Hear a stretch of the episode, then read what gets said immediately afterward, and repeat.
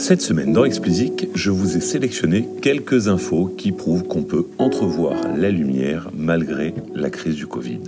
Et puisque nous parlons de lumière, il y en a un qui doit bénir le ciel, c'est Tekashi 69. Souvenez-vous, nous en avions parlé l'année dernière, il avait été arrêté par la police pour des faits de raquettes et de vol à main armée. Pour éviter une peine lourde, il avait décidé de collaborer avec le FBI et avait joyeusement balancé les membres de son gang. Il avait donc été incarcéré pour une période réduite à 24 mois, mais à cause du Covid, il a fallu faire de la place dans les prisons américaines. Et sa peine a été transformée en astreinte à résidence, ce qui, en période de confinement, ne change pas vraiment la donne, vous en conviendrez. Et c'est ainsi que nous avons vu sortir un clip la semaine dernière dans lequel il règle ses comptes, vous vous en doutez, avec tous ses détracteurs qui, depuis qu'il a balancé, s'en sont eux aussi donnés à cœur joie. Avec un peu plus de 140 millions de vues pour le clip, 25 millions de streams sur Spotify et un live stream sur Insta qui a cassé Internet puisqu'il a rassemblé 2 millions de personnes, on peut dire que ce bon Tekashi signe un retour en force. Les plus attentifs d'entre vous me feront remarquer qu'à moins d'être un fan inconditionnel, on s'en fout que 69 soit ou non en prison. Et ils auront parfaitement raison. Alors enchaînons avec la seconde info. Qui est-elle une vraie bonne nouvelle?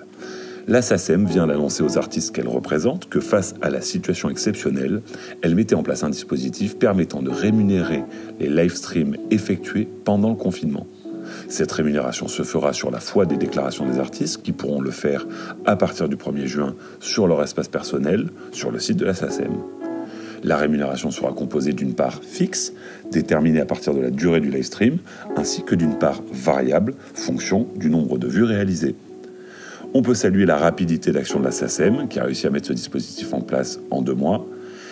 Elle a également annoncé qu'à date, le dispositif concernait YouTube et Facebook, Instagram évidemment, avec lesquels elle a déjà des accords, mais que des négociations sont en cours avec les autres plateformes.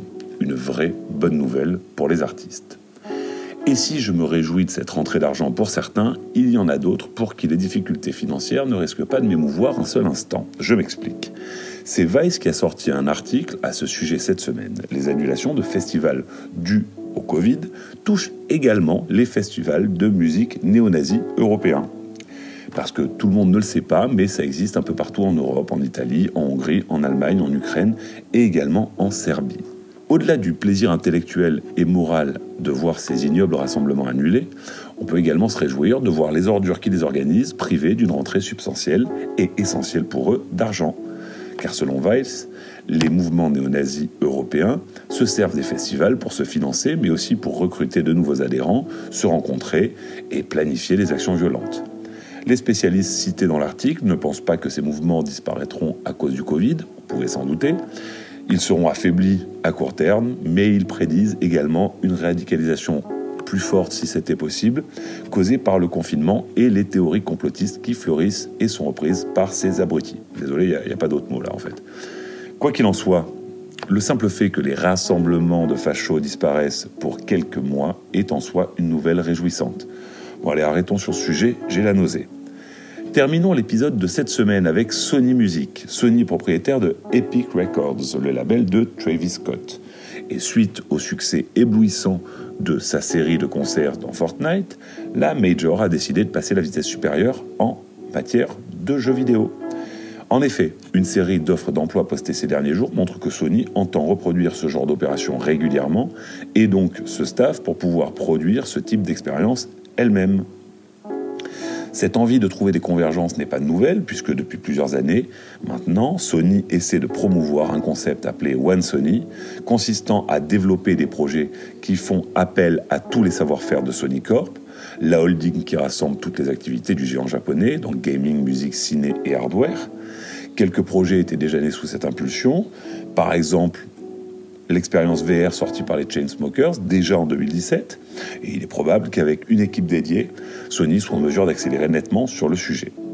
Et puisque nous parlons de Fortnite, je voudrais euh, terminer en vous disant deux mots sur son prochain adversaire, en tout cas son adversaire annoncé, qui est un jeu qui s'appelle Valorant, qui est développé par Riot Games, qui est le studio qui est derrière le best-seller League of Legends.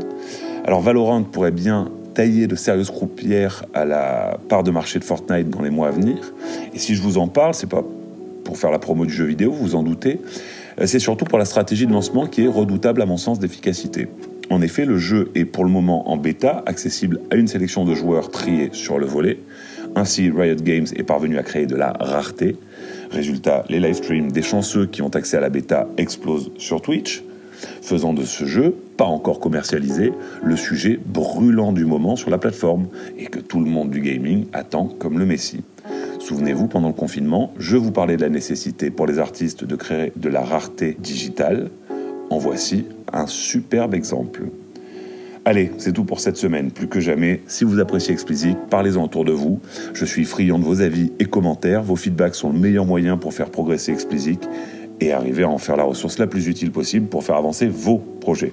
Pour me soutenir, donnez-moi 5 étoiles sur Apple et abonnez-vous, où que vous soyez.